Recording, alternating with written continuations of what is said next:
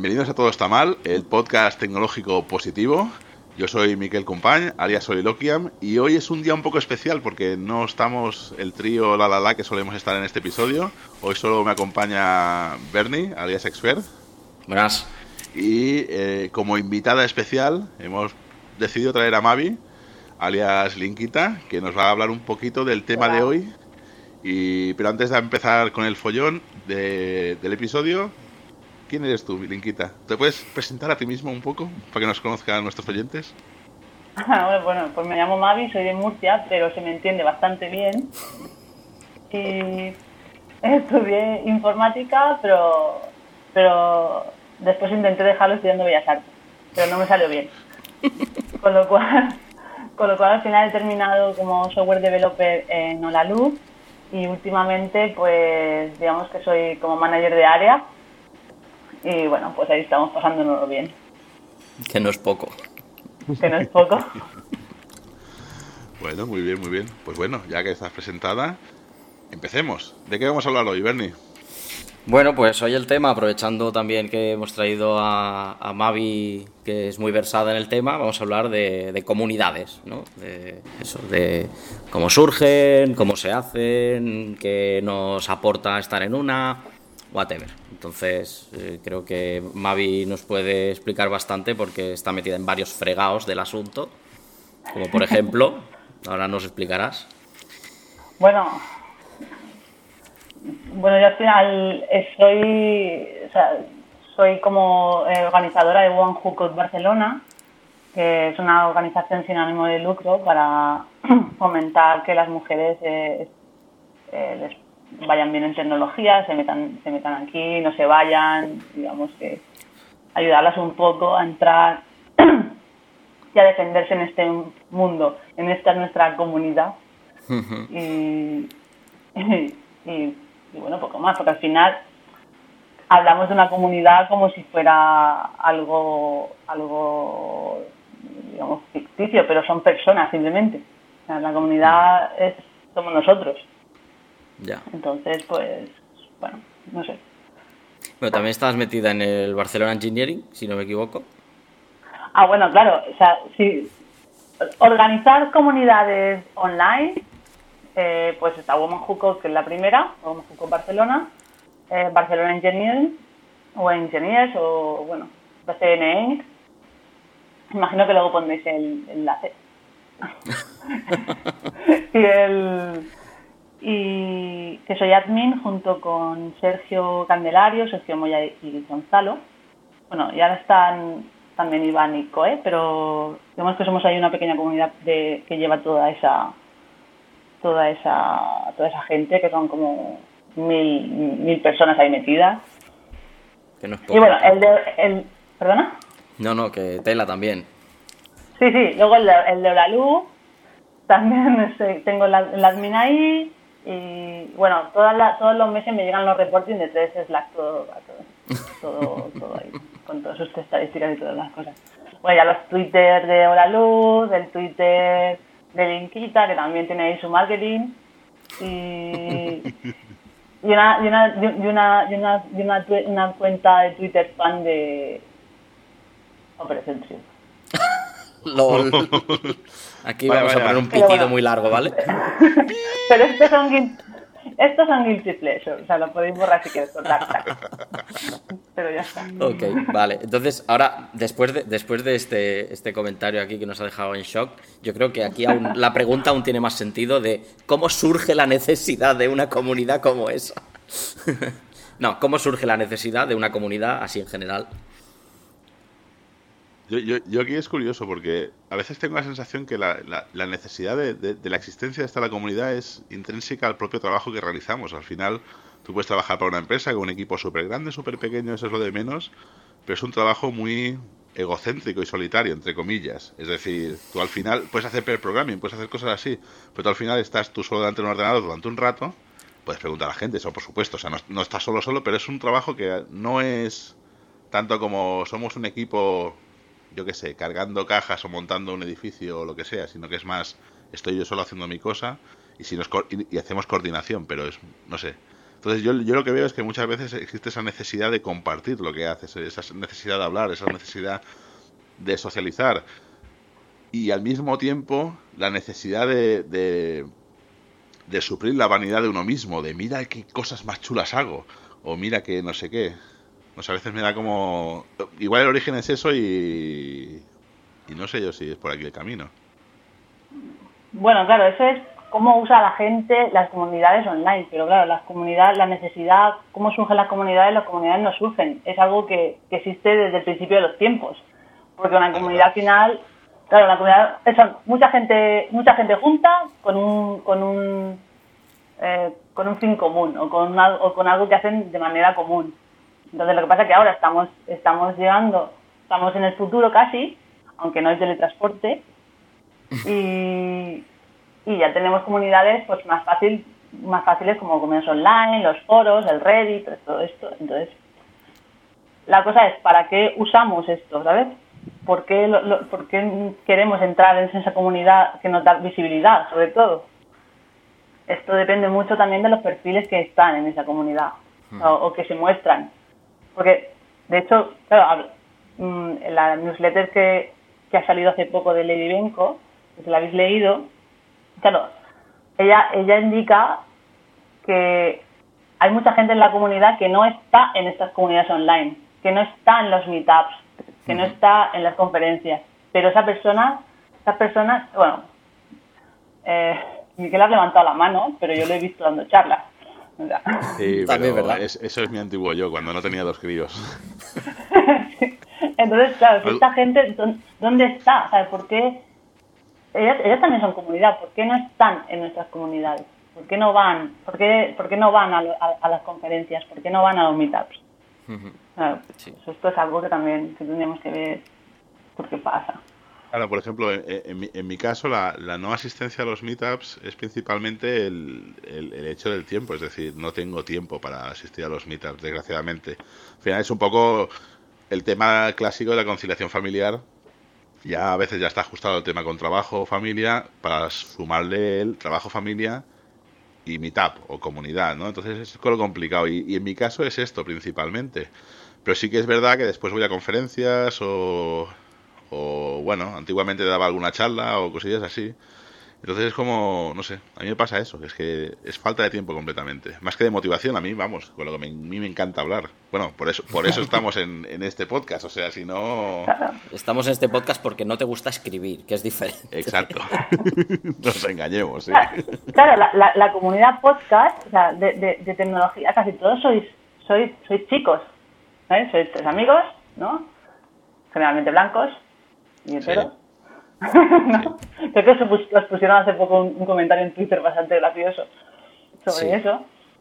Y, y claro, hay muy pocos, muy pocos, o sea, hay cierta, cierta gente en la comunidad que no hace eso y si vosotros no vais, quizás por tiempo, porque se aburre, pero uno de los motivos por lo que yo estoy en Who Code Barcelona es porque los motivos por los que muchísima parte de la comunidad no va a estos eventos es porque se siente incómodo uh -huh. o porque no están diseñados para, para esas personas. Entonces, o, o, o, piensan qué hago aquí, o se sienten cuestionados, o, o, simplemente no es un espacio seguro para ellos. Entonces, una de las motivaciones por las que yo estoy en Barcelona Engineer, sobre todo como organizadora y, con, y en Woman Who Code, es acompañar a esta gente a que puedan salir a pues a una software crafter o a una DevOps Barcelona, ¿sabes? Sin, sin miedo a los feedbacks, sin miedo a, a, a bueno, pues a este tipo de cosas. Que, que, que, que, se nos hace bola la comunidad, ¿eh? No, no, sí. Se nos hace bola. Es que, o sea, de siempre, mm, a mí yo creo que es algo que ya es, es, es algo bastante innato o muy, o muy antiguo, viene muy antiguo, que a la que se juntan cuatro personas ahí, ya se monta un, un, follón y ya, digamos, a mí siempre me da la impresión un poco de que cuatro mentes piensan menos que una. A veces, cuanta más gente metes en una, en una turba, es como que más tonto se vuelve colectivamente y se hacen en nombre del anonimato y en nombre de el bueno, pero eh, más o menos todos pensamos lo mismo y en nombre de esas cosas se, se, se actúa de maneras que no actuarías de manera individual y me parece vergonzoso eh, maneras de dar feedback que se hacen eh, mm, a, gente que se le tacha eh, comportamientos que a otras personas se les, se les da completamente por igual y eso me parece bastante triste y, por eso también me quería hablar de comunidades así en general, ¿no? Porque es que me, me, choca mucho que esto siga existiendo cuando ah, viene, viene existiendo toda la vida y es un problema que llevamos arrastrando demasiado, ¿no? Y tú que te habías peleado con tantas comunidades a, niveles pequeños y a niveles grandes, pues mm, me gustaría mm, me gustaría saber si hay una respuesta a esto. Es como ¿por qué? ¿Por qué somos así? Mira, yo estoy un montón de cosas, de, organizando, como, participando en la organización, solo estoy en estas, pero luego estoy en una más pequeñita, estoy en Murcia Dev, estoy en, hay otro podcast por ahí que también tienen, tienen comunidades de Slack bastante chulas, y a veces me da la sensación de que la comunidad que, la comunidad en general refleja el software que hacemos. Por ejemplo, en Barcelona Engineers está bastante, bastante tranquilo, pero a veces es muy agresivo en ciertas, ciertos canales, a ciertas respuestas. ¿Qué tipo de software hace, esa gente? O sea, yo me fijo mucho en eso, ¿sabes? Me fijo mucho porque, claro, yo quiero hacer un equipo, yo me esfuerzo eh, en la luz en hacer un equipo que aunque tenga más o menos calidad técnica, tenga mucha calidad humana, porque creo que al final necesito programadores que quieran venir a trabajar. ¿Sabes? Que por la mañana diga, voy a, voy a trabajar, qué sistema guay. Tengo, no, tengo a nadie que me está torturando, no tengo miedo de hacer un pull request, no tengo miedo de equivocarme, no tengo miedo de liarla. O sea, me van a ayudar, no me van a torturar. Entonces, o sea, bueno, porque yo no sé si vosotros tenéis bagaje, pero yo he pasado también por, situaciones así, que te dan miedo de equivocarte. Te dan vergüenza, ¿sabes? Ya, ya. Y, claro, sí, en, lo que decías esto de, del software y de, y de, cómo se hace el software y cómo es tal, es, es algo súper real. Es decir, yo, por ejemplo, en el, en el lugar donde trabajo ahora mismo, ah, somos un equipo pequeño por razones que, bueno, que no vienen al caso pero había momentos que bueno que se fichaba gente, se hacía tal y, y, aparte del conocimiento técnico que eso está claro, lo que buscábamos era un encaje bueno en el equipo, es decir, buscar una persona que, que sepas yo con esta persona quiero trabajar con esta persona sea a nivel humano, sea lo que sea, me aporta. Y me es igual que sea una persona técnica muy potente o, o lo que sea. Yo lo que busco es que me encaje, que yo esté a gusto con esta persona, que lo que dices tú, ¿no? Que no haya momentos violentos ni cosas así, porque al final en el día a día la vas a liar donde te cargas una cosa, donde te cargas otra cosa. Entonces, si empiezan las típicas peleas esas de, de enchufar el ventilador y repartir mierda, pues la verdad es que no es nada motivante. Te acabas yendo de la empresa porque es que es, es, es, agobiante una situación así. Sí, claro, las, las, situaciones de esto, de como te dices, de enchufar el ventilador, echar la mierda, es como, son como muy evidentes. A mí me preocupa más los detalles. ¿Cómo, cómo haces un mensaje en un pull request? Son cosas que, que quizás si lo indicas, es como, oh, exagerada, ¿sabes? o, o cómo, cómo pones un mensaje en Slack, Porque al final tu empresa también es tu comunidad, ¿sabes? En pequeñito. Entonces, ¿cómo haces un mensaje en Slack? ¿Cómo, cómo pides las cosas? ¿Cómo las expones? ¿Cómo enseñas? ¿Cómo mentorizas? O sea, todo esto yo me voy fijando en todo eso todo el rato. hay, hay personas, hay personas en Slack o personas en Barcelona Engineers, personas en Woman Who que yo ya es como si escribiendo esto en una comunidad, en un foro o hablando así en un meetup, eres así, ¿cómo eres luego en el día a día programando? ¿Qué tipo de código de código haces con esos sesgos que estoy viendo? O sea, ¿cómo, cómo qué, toma, ¿qué decisiones tomarías? ¿Qué harías ante una crisis? O sea, esto es lo que yo observo cuando, cuando veo una comunidad, pero es mi utilidad la que yo tengo. Claro, luego, según, según, el, según la persona que lo use, pues tendrá unas ventajas u otras. Pues, por ejemplo, lo que estamos hablando antes. Hay muchos chicos o muchos, muchas personas que la comunidad es para agrandar su ego, para enseñar sus cosas, para enseñar sus proyectos, para, para retweeting, para hacer visibilidad. Hay otras personas que lo quieren para, para, para, para pedir ayuda. Entonces, si la comunidad no es suficientemente sana, nunca pedirán ayuda. Ah, yo no sé si habéis visto algunas veces en Barcelona Engineers, es que sobre todo es porque la comunidad más grande que estoy, ¿sabes? Pongo siempre la... Pero cuando a veces piden ayuda, pues, eh, la, la respuesta, bueno, os voy a dar un ejemplo todavía, Stack Overflow. ¿Qué pasa si pides ayuda ahí y la pregunta no es suficientemente guay para el criterio de alguna persona? sí, sí. Es como una comunidad tóxica, sí, sí. Exacto. Claro, el caso es que luego tampoco pensamos, hay que, yo me pregunto, pues una vez al mes más o menos, si soy tóxica yo, ¿sabes? Porque yo también algunas veces, pues, ¿sabes? Digo, soy, me estoy pasando, soy tóxica, la verdad he respondido muy borde, ¿sabes? Porque yo, dentro de que soy mujer, no sé qué, no sé cuántos, pues mido uno, casi 1,90 y soy blanca y tengo más o menos de clase media, con lo cual, pues me siento privilegiada. Entonces, claro, yo también tengo, tengo situaciones que quizás no, son del todo correctas todo el rato. Entonces esto en la comunidad se, se refleja y hay que cuidarlo mucho porque, porque tú eres el ejemplo. Sobre todo, claro, yo me fijo en que tengo que dirigir Comanju Code, en que tengo que dirigir Barcelona Engineers y tengo que elegir mi equipo de 11 desarrolladores. Claro, claro si, si tengo que ser el ejemplo, lo mejor que puedo. Y esto tenemos que ser todos el ejemplo de nuestra comunidad. Pero no funciona, no sé por qué. No funciona, no. Uy, sorpresa. No sabemos por qué. Vale, entonces sabemos, sabemos qué es, eh, qué es lo que, cómo utilizan algunos, sí, algunos, las comunidades y tal, pero es como, eh, ¿qué, ventajas nos aportaría eh, poder acceder a este tipo de comunidades, ¿no? Es decir, es como, ¿qué podemos, ¿qué podemos hacer nosotros una vez estamos ahí, en ese lugar que se supone que, que va a ser más seguro, que vamos a estar todos haciendo piña, etcétera?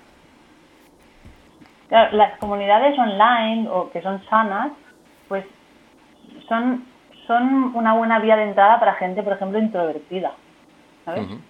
Eh, que bueno, pues que no le gusta hablar en público o que no, que le da un poco de vergüenza hacer, le da un poco más de vergüenza eh, ir a un meetup solo, entonces entras por ahí en plan Tinder, ¿sabes? No sé cómo va el Tinder, no sé qué era antes, en plan chat de estos del amor y vas y puedes hacer amiguitos. Porque, claro, por ejemplo, en Goma Code, las chicas a veces preguntan, quiero ir a este meetup, pero no me atrevo a ir sola. Entonces, pues te, la acompañas. Yo he ido a meetups que no me gustan por acompañar a una persona. Siempre hay cerveza. Siempre se puede sacar algo. Y además... Bueno, menos, menos el día que te conocí, Bernie, que fue unos sin cerveza. Es verdad, ese día no había cerveza y nos acordaremos toda la vida. Sí, no, pero que era malo. Si, fuera, si hubiera sido bueno, lo hubiéramos perdonado. Pero bueno. es, una de las ventajas es esta, de las comunidades online como, como hasta ahora.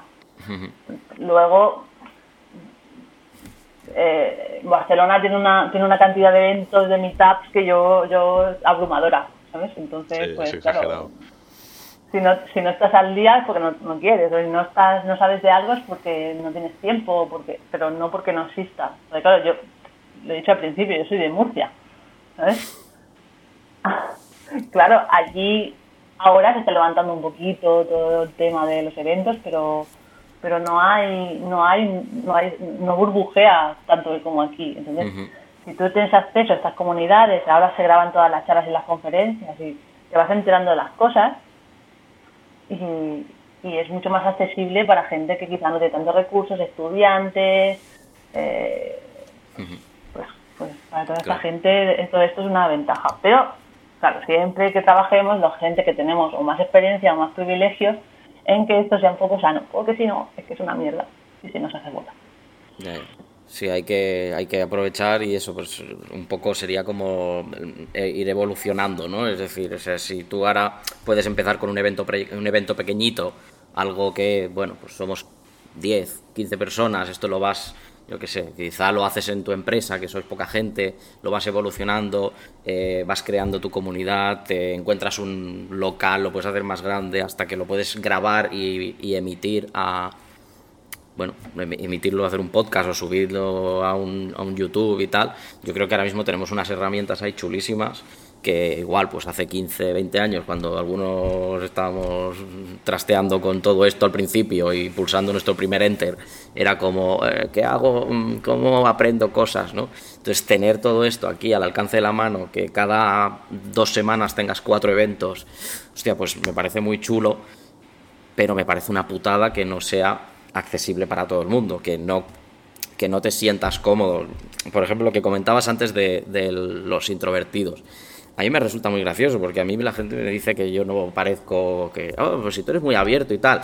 Yo me acojono muchísimo cuando hay gente que no conozco, me acojono a, a, tope. Entonces yo voy a un evento y conozco a tres y me voy a un rincón, eh, escucho la charla y me cuesta muchísimo de, de entrar un poquito a, a ver qué está pasando y tal. Entonces, si estoy en una comunidad digamos, como que me permite un poco más de abrirme, de conocer un poco más de gente, de, bueno, pues igual en la próxima charla ya desvirtualizas a cuatro o cinco personas. O yo creo que es, que, es un punto de entrada muy, muy interesante para, para gente que, eso, que se siente un poco, pues, que se apartan ellos mismos o que, que se encuentran un poco separados con barreras, bueno, a veces autoimpuestas, a veces eh, muchas veces impuestas por terceros, que eso es aún peor. Entonces, mm, creo que la comunidad trabaja mucho sobre para poder mejorar este tipo de cosas. Pero sí es verdad que al final, si no hay gente trabajando en que esto ocurra, eh, una comunidad puede, puede irse al garete muy fácil y acabar siendo toxiquísima. Yo, según por el tema este de, ser introvertido, yo también soy un poco como tú, es decir, aunque, parezca mentira, yo he dado charlas, yo hablo con, vamos, estoy hablando aquí en un podcast, en un programa de radio, es decir, pues para, aunque parezca mentira, yo soy muy introvertido, me cuesta mucho hablar con la gente. Pero me cuesta mucho hablar con la gente el, el, cara a cara, porque a mí me pones en un escenario 10.000 personas, no pasa nada, esto es el San Jordi, ¿no? es que no me da miedo eso, o sea, sí, sí, a lo bestia. Pero me pasa mucho esto, entonces yo descubrí una técnica que es obligarme a hablar con la gente. Y la manera de obligarme a hablar con la gente es llevar una sudadera mágica que tengo yo de mi empresa, que para los que, no todo el mundo hace preguntas. Exacto, yo trabajo en PornTube, entonces es la sudadera mágica, todo el mundo hace preguntas. Entonces te obliga a, empezar a hablar de temas y empiezas a hablar Igual, igual el punto de entrada es la tontería de hoy. ¿Cuántas chicas te han entrado con esa sudadera mágica? Eh, hola. ¿Eso es por tú? Lo, exacto, lo triste es que ninguna. Y, triste, normal. exacto, exacto. No, exacto, es lo normal. Y me gustaría eh, que, sé, que, tuviese yo otra técnica para evitar la sudadera. No sé, no sé, igual, igual yo que sé. Eh, empezar a trabajar para GitHub y ponerme la sudadera GitHub. Eso seguramente arreglaría muchas cosas, aunque sea solo gente pidiendo pegatinas, pero... Ahora es cuando haces el guiño, guiño, codazo, codazo. Guiño, guiño, recruiters de Barcelona. bueno, recruiters de San Francisco. no, trabajo para una empresa rara, me gustaría trabajar para GitHub. Bueno, yo lo siguiente que voy a hacer en la siguiente conferencia que vaya será llevar pegatinas de Pokémon. pues oye, tú ríete, igual funciona, o sea... Hazte con todos. es que claro, de hecho, estáis hablando, no es lo mismo ser introvertido que ser tímido. Entonces, o sea, yo, soy introvertida, pero no soy tímida. O sea, yo me pongo a hablar aquí con vosotros, pero, pero intentar entrar a un grupo de conversación, eh, hacer el networking de los eventos a los que voy. Eso luego yo llego a mi casa con una energía social negativa, que lo único que quiero es comer sushi y ver Netflix.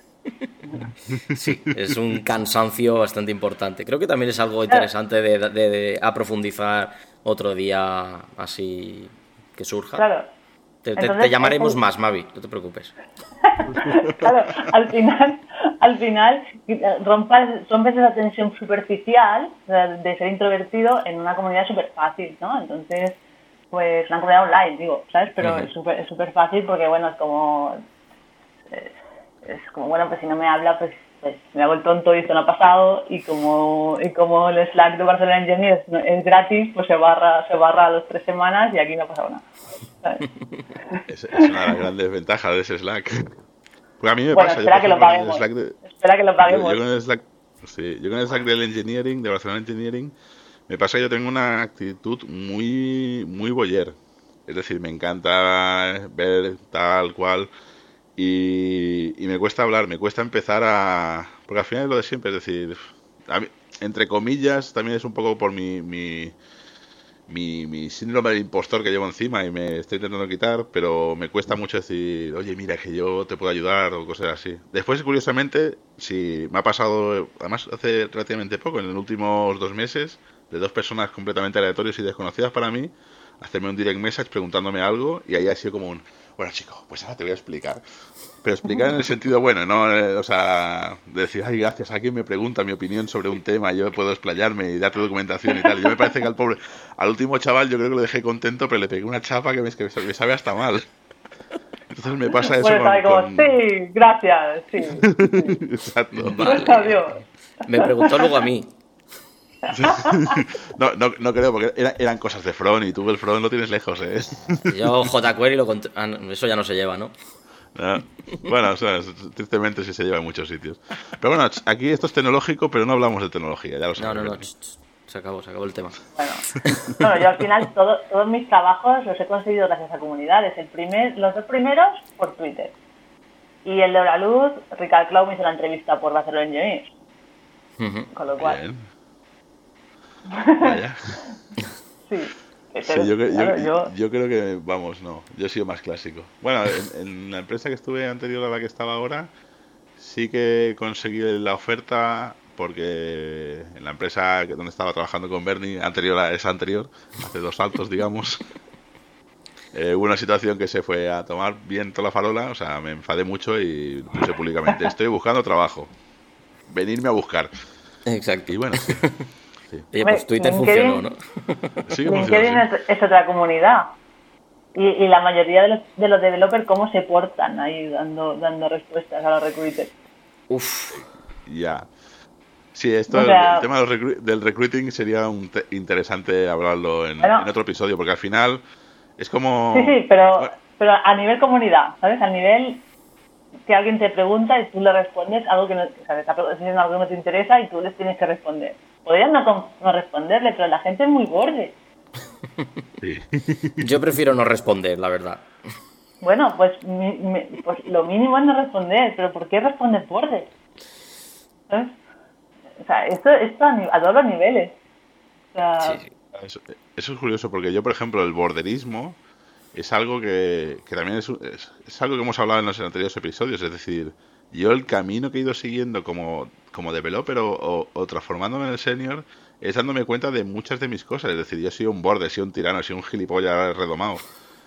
Y, y en cierta manera me arrepiento de eso. Y cuando me he hecho grande es lo que dices tú, te das cuenta de decir, hombre, es que ¿por qué respondo borde?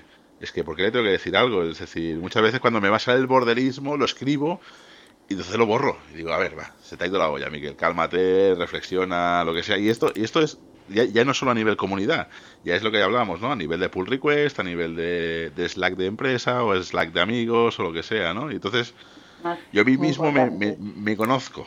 Y, y al final es lo que, lo, lo que se habla, ¿no? La empatía por el otro. Es decir, no seas borde, mm, porque al final un día te van a dar a ti un corte y va a ser un. Te, te va a doler. Entonces no hagas daño a la gente. Bueno, no sé.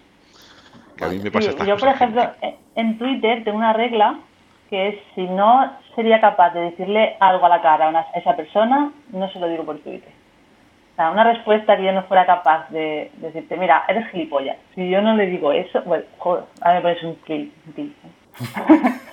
eh, sí, eh, no, te lo, no te lo digo por Twitter. Yo me imagino a esa persona y si no funciona, entonces no. Pero esto esto me ha, me ha, me ha censurado un montón de, de, de, de tweets, ¿eh? De tweets y de requests y de mensajes. Eh, claro, en la luz no, porque al final siempre estemos al lado, ¿sabes? Entonces, Y si eres capaz de darte la vuelta y decírselo. claro, ya. Ahora te tienen que poner otro pie a ti. pero, pero sí, claro, es, somos, nos volvemos muy tiranos. Y, y de hecho, había una, una, una entrevista con Carlos Buenos Vinos, una vez, de, creo que era de Codeli, eh, donde, donde hablaba de, de la comunidad de López y decía que, bueno, pues era que bueno, una frase en toda la, de toda la entrevista, una frase que, me, que se me quedó grabada, que era, al final vamos a terminar todos siendo developers gilipollas o algo así. o todos, sí, claro, yo digo, guau, entonces, claro, cuando yo sea senior me voy a convertir en gilipollas. Entonces, y, estoy súper obsesionada con no llegar a ser nunca senior. Eso creo que fue lo, primero que lo primero que me dijiste cuando nos conocimos. Era, yo no quiero ser nunca senior y se me quedó ahí grabado. me encantó, ¿eh? Porque es, es muy... De hecho, relaciona un poco con lo que ha dicho antes Miquel. Dos capítulos más tarde sabemos lo que es ser un senior. Es cuando, cuando eres capaz de hacer esa introspección y decir, vaya, era un gilipollas. Y ahora soy menos gilipollas. Sí, sí. Pero bueno, yo, Yo creo que hay dos introspecciones en este mundo. El, el, darte cuenta que eres un gilipollas y el darte cuenta que tienes muertos en los armarios de códigos antiguos que dices esto, madre mía, la que dice yo. Y el antiguo no significa 10 años, no, no, significa dos semanas, o sea... Pero bueno. Claro, tienes que gestionar eso, tienes que gestionar eh, a tu equipo cuando, cuando tienen problemas entre ellos, ¿sabes? Cuando tienen, cuando hay discusiones en el pull request pasivo-agresivas, ¿sabes? Que, que son estos matices. A mí lo que me cuesta llevar en, haciendo la administración de, de, los slacks y de, y de los equipos es cuando no es una cosa bestial, ¿sabes? Que me ha mm. pasado en los pull requests decir, esto es una mierda. Me ha pasado. Y esto, esto es muy fácil, decir, oye, la última vez que hice esto, esto es que es muy fácil, ¿sabes? Pero cuando empiezas a ver mensajes como, bueno, no sé, quizá esto, tú sabrás, esto no lo puedes, esto no lo puedes corregir, o sea, de manera, de manera tajante, porque no es tajante, es unos matices que se respira todo el rato en las, en, en los meetups, en las comunidades, en, en, en, las conferencias, una condescendencia general que hay entre todos contra todos, que es lo que a mí me gustaría cambiar y lo que intento cambiar desde Woman Who Code y desde Barcelona Engineers. Esta cosa, este tufo extraño que no me gusta. Yo, yo, hablando del tufo este, yo me acuerdo, ahora ya, porque lo que digo, ya no soy tan pródigo en meetups, pero cuando yo era muy pródigo en meetups, había cierta gente en los meetups que parecía que llegase a la, al turno de preguntas para decir, mira, todo lo que has dicho es una puta mierda. Porque era así, o sea, hacía preguntas que dices, tío, pero esta pregunta, qué que, que, que, violencia, qué ganas de ir a pillar, qué ganas de, de humillar al pobre chaval o, o, chavala que ha salido aquí a explicar lo que sea, que puede estar más o, o menos bien, o, puede ser más correcto para ti o no, pero al final es la experiencia de esta persona, es decir, él, él o ella ha hecho esto y ya está bien. Y igual no será perfecto porque tú eres un semidios que lo sabes todo, pero no cal que vayas a humillar, es decir, no sé. Mira, os voy a contar una anécdota. Bueno, de hecho, creo que no sé si eran Albeza o Diana Ceres que lo dijo, que lo dice en cuando dice el turno de preguntas, que dice, bueno, alguna pregunta y los yo creo, no, me lo decís en la cerveza, ¿sabes? Los yo creo en la cerveza. Pero aquí solo preguntas. Pues mira, uno de los primeros meetups que fui yo de Woman no, de Ada JS, las chicas de Ada, que venía a la Albeza, daba una una, una, un, workshop sobre hacer videojuegos en JavaScript. Y estaba ahí haciendo, habían tres chicos en la sala, ¿vale? Y Belén estaba haciendo, bueno, enseñando eh, JavaScript desde cero en una, en una terminal. Y quería escribir una función en JavaScript y se equivocó dos veces. Claro, como era en la terminal de Node, pues les había error. Pues habían tres chicos. Pues un chico levantó la mano y dijo, oye, perdona, ¿No estarías más cómoda haciendo eso en un editor? Yo tenía a una, mi pareja al lado y le, di un corazón y digo, ¿tú has hecho eso alguna vez en alguna conferencia en tu vida? Que una persona, que una persona eh, del público al ponente o al conferenciante le diga, oye, tu herramienta no es la adecuada, ¿por qué no usas esta otra? Jamás. Es, lo que digo. Es, justamente eso. El, gilipollas que quiere, quiere joder. Es que. es, la parte más tóxica. Sí, sí, perdona, Mavi. Claro. Bueno, no, claro, esto de Belén ha sido hasta hace dos días eh, de Frel, con lo cual está como súper curtida ahí. Pero esto le pasa a una personita que acaba de empezar y ya no da más charlas. Sí, sí, sí, sí. Pero eso es la, es la evolución un poco de eh, la persona tóxica que empieza detrás del anonimato haciendo eh, pullitas, diciendo cuatro cosas en una eso, en, una sala de conferencia, en una sala de comunidad así online, y poco a poco se va subiendo, se va subiendo, se va viniendo arriba, y llega un punto en que es capaz de decirte gilipollas a la cara, pero descaradamente y delante de todo el mundo, y cuando encima, pues es que no, ni viene a cuento, ni. Entonces es como. Claro. Eh, estas cosas deberíamos cortar de raíz tanto y, es tan difícil porque siempre salen. Claro, claro. Salen ramas y, tumorcillos de estos que es, uff. Hay que ser conscientes desde nuestra posición, o desde la vuestra, o desde el que sea, consciente de cómo están las cosas y, qué es lo que queremos tener. Y, porque es muy cómodo, ¿eh? Yo también cuando hago contratación de gente, pues cuando viene un perfil un poco complicado, porque claro, por ejemplo tenemos a Fran, que ahora es una eminencia del testing y escribiendo libros, San Iglesias, pero, pero, pero claro, cuando vino era una persona eh, reciclada, de 50 años, eh, claro, que esta persona no la puedes tratar igual que un chiquillo de 20. Sí, sí. y lo tienes que meter en tu comunidad y lo tienes que integrar y tienes que trabajar para que los demás se integren con él, etcétera. Sí, sí. Es empoderarlo, entender, hacer entender a todo el mundo que, tiene una situación y un bagaje diferente, una situación diferente, unos problemas diferentes. O sea, no sé, os pongo un poco este ejemplo, pero bueno, esto es una chica que pues que, haya tenido un hijo, le hayan echado del trabajo, pues lo mismo, pues tiene un, tiene un desconfía, pero luego cuando esas personas se integran es que dan muchísima más vida al equipo. O sea, tienen otros puntos de vista, hacen otras preguntas. Eh, consigues un equipo, pero muchísimo mejor. Lo que pasa que, claro, ¿qué pasa? Que cuesta trabajo. es más difícil. Oh, Dios mío. ¿Quién iba a pensarlo? Cuesta trabajo y a mí, por ejemplo, como manager me cuesta mucho trabajo y muchos dolores de cabeza que esto funcione todo el rato. Y a veces quiero contratar a gente que quizás no son exactamente como yo sé que me va a costar mucho trabajo eh, eh, manejar, manejar a esa persona.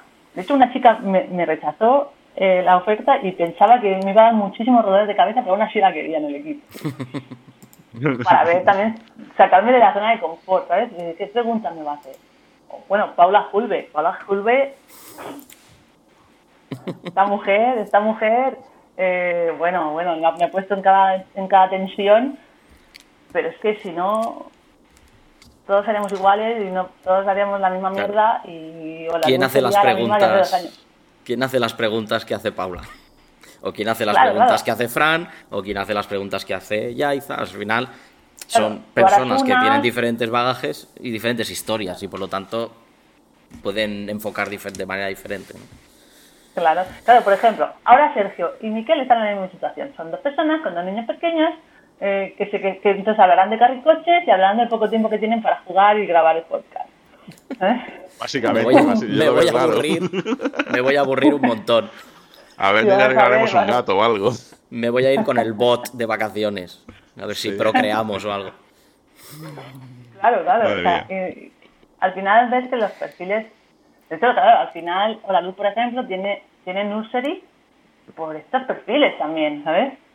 o sea, porque claro, si queremos contratar senior developers eh, compitiendo con, con, con, estas empresas de Los Ángeles super guays que, pagan un pastón, pues mínimo tenemos que conseguir, estos seniors tienen hijos, tenemos que ponerlos en algún sitio, ¿sabes? Que se ahorre la guardería, que es una pasta en Barcelona. Pues tenemos pues que, claro, Ah, bueno, estoy ya en, el capítulo de conciliación, chicos, pues, en los próximos meses, hablarán de, cómo, de cómo conciliar hijos y trabajo. Y no estaré yo porque no tengo hijos. Eventualmente hablaremos de ello, ya veremos, porque precisamente Sergio estaba ahora ocupado con el asunto, conciliando. Está, conciliando. Pues no sé, sinceramente, eh, no sé cómo vamos de tiempo porque no he empezado a mirar cuánto, cuándo hemos empezado a grabar, así que... Mm, Yo creo que nos estamos acercando a los, 40, a los 40 minutos. Bueno, entonces no sé si va siendo hora de empezar a cortar, por muy bien que nos lo estemos pasando. No, no, sí, me, me, veo haciendo en comunidad parte 2 o algo así, en comunidad reprise o... Hombre, da... Vosotros estáis preocupados por si no salía suficiente material. No, no, no, desde oh. luego que material hay, material hay. Exacto, exacto. Pues nada, yo creo que si vamos a acabar del episodio habría que hablar de, mi libro, ¿no? Bueno, ya estamos, ya estamos, siempre estás con lo tuyo. Venga, va, hoy vamos a hablar otra vez del dato de mierda. Venga, y... suéltanos. Y esta vez no vamos a Rusia, porque ya sabéis que yo hago un episodio en Rusia o otro en otro sitio, ¿no? Hoy toca en Estados Unidos y hoy toca justamente en Menlo Park, en California, eh, como la cuna de Silicon Valley o, o, el de esto, y más o menos a una época que era, o un día que fue el 5 de marzo del 1975. Ahí, en un garaje, así como se hacen todas las cosas en Silicon Valley, se hizo el primer meeting de una de las grandes comunidades que empezó casi casi nuestra profesión, más o menos, de cierta manera, que fue el Homebrew Computer Club. Y el Homebrew Computer Club era eso, un grupo de fans o de entusiastas, más que fans, de la computación y que empezaban a trabajar con los primeros microcomputadores y, se juntaban para compartir diseños, para enseñar lo que hacían entre ellos, incluso de manera un pelín eh, black market, hacían un compra-venta de, de, piezas de ordenadores o de ordenadores completamente y lo digo black market porque en el barrio donde lo hacían, que era cerca de la universidad, estaba prohibido hacer este tipo de eventos, con lo cual era, o sea, ya ves, hay un montón de informáticos delinquiendo, vendiéndose ordenadores entre ellos, no sé. Esto cuando llames a, los SWAT, pues igual no lo entienden, pero, pero bueno, ¿no? Y justamente de aquí, de este Homebrew Computer Club, salió eh, lo que vendría a ser Apple.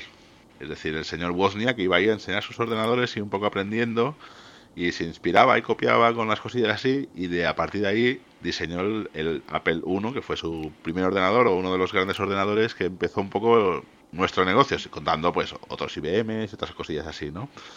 Entonces, simplemente esta gente estuvieron reunidos desde el 85, ay, perdón, desde el 75 al 80 y tantos, 89, y ahora de vez en cuando se, se ven juntando y haciendo sus cosillas y nada, simplemente esto.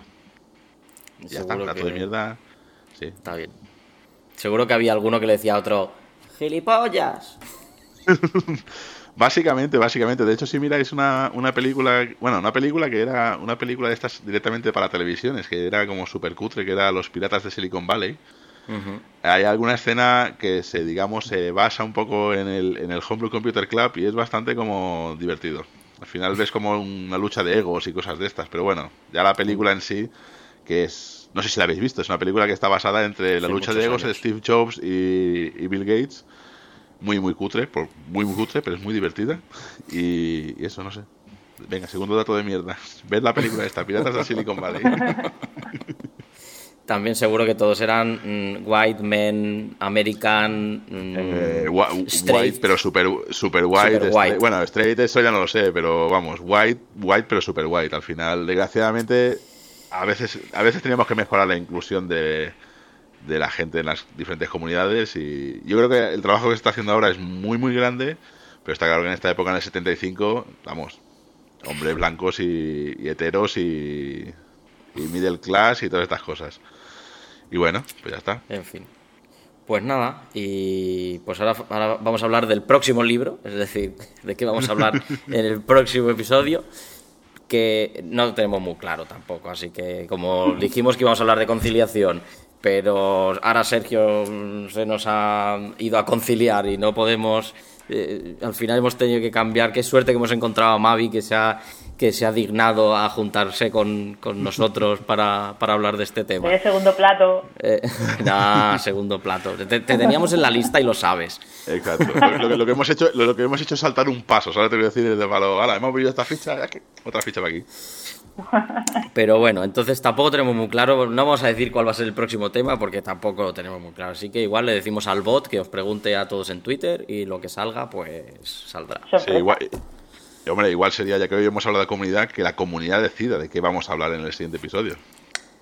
¿Eh? Muy bien, las, las cuadrado, Miquel, muy bien. Yo no, doy, no doy puntadas sin hilo, ya lo sabes. Muy bien. Bueno, yo tengo una cosa más y es que, eh, bueno, luego os paso el enlace, pero existe una lista de comunidades de toda España, eh, de un montón de lenguajes, en técnicas, incluso que hay algunas de Latinoamérica, que, que luego lo podéis poner en el enlace donde sea.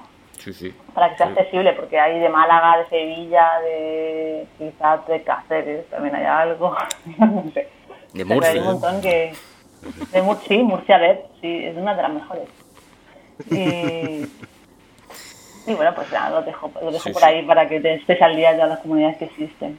Y tanto que lo No quiero decir nada, pero, pero, ahora Mavi nos acaba de presentar el link de mierda, que es la sección de, de Sergio. La sección de Sergio. ah, pues mira. Fantástico. Pues nada, señores, ya si eso nos emplazamos al siguiente episodio. Ha sido un placer pasar el ratillo con vosotros y, oye, Mavi, es, las puertas de, de, todo está mal están abiertas y vuelve cuando quieras. Muchas gracias, Mavi. Ha sido muy guay. A vosotros. Pues nada, hasta otra. Adiós. Aupa.